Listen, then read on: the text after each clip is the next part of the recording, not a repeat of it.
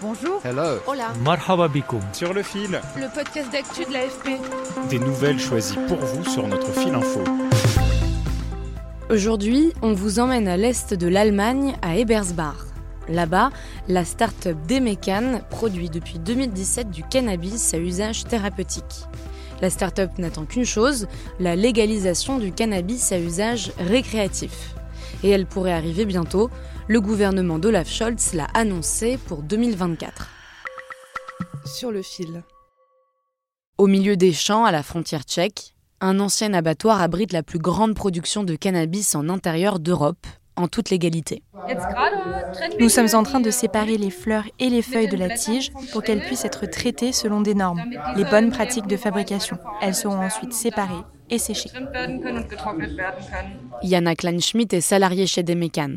Cette start-up située près de Dresde fait partie du club très fermé des entreprises qui disposent d'une licence pour produire et commercialiser en Allemagne du cannabis thérapeutique. La région a beau être marquée par le vieillissement et le manque de main-d'œuvre, ici, pas de problème de recrutement pour occuper la centaine de postes que compte Demecan. Sven Skurjes travaille ici en parallèle de ses études d'horticulture. Ce travail me plaît beaucoup car il n'est pas comme les autres. C'est une activité d'avenir, un secteur porteur, alors c'est très intéressant. La loi pour légaliser n'a pas encore été votée par le Parlement européen, mais la start-up Demecan, elle, est déjà prête. L'entreprise produit une tonne de cannabis par an, mais elle pourrait multiplier par 10 sa production à court terme pour répondre à la future demande, selon son directeur Philippe Goebel. On considère que nous sommes aussi en pole position sur le marché des produits récréatifs. Vous l'avez bien vu, nous avons un terrain de 120 000 m2.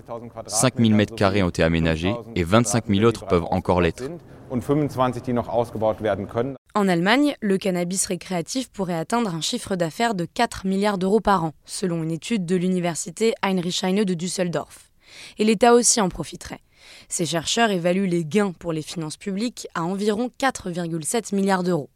Mais les critiques se multiplient du côté des conservateurs ou de l'association allemande des médecins, dont le président dénonce un projet cynique.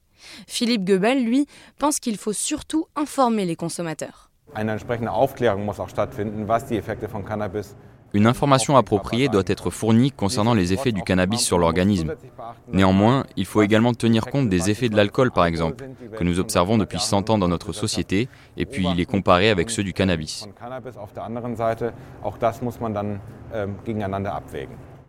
Pour lui, légaliser l'or vert permettra de garantir la qualité du cannabis et donc la bonne santé des consommateurs. C'est également l'argument qu'avance le gouvernement. Nous voulons obtenir une dépénalisation de la consommation du cannabis afin de mieux protéger les enfants et les jeunes, mais aussi de mieux protéger leur santé.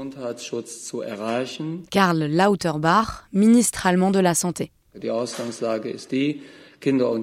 Aujourd'hui, la protection des enfants et des jeunes n'est pas suffisamment garantie. On observe une consommation problématique chez les adultes.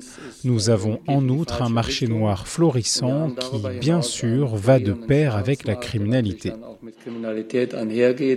Le ministre de la Santé bavarois, Klaus Holecek, a lui qualifié l'initiative du gouvernement de signal dangereux pour toute l'Europe. Car si l'Union européenne et le Parlement allemand donnent leur aval à ce projet, l'Allemagne deviendrait l'un des pays les plus libéraux d'Europe sur la question du cannabis. Au sein de l'Union européenne, seule Malte a engagé une véritable légalisation fin 2021. Au Portugal, la consommation a été décriminalisée en 2001, mais elle reste interdite. Et aux Pays-Bas, le cannabis n'est pas légal, mais toléré. Outre l'Allemagne, le Luxembourg prévoit à son tour de légaliser l'usage récréatif du cannabis. Sur le fil revient lundi. Merci de nous avoir écoutés. Merci aussi à Claire Morand et Florian Caséreux qui ont réalisé ce reportage sur place. Je m'appelle Camille Kaufmann et je vous dis à bientôt.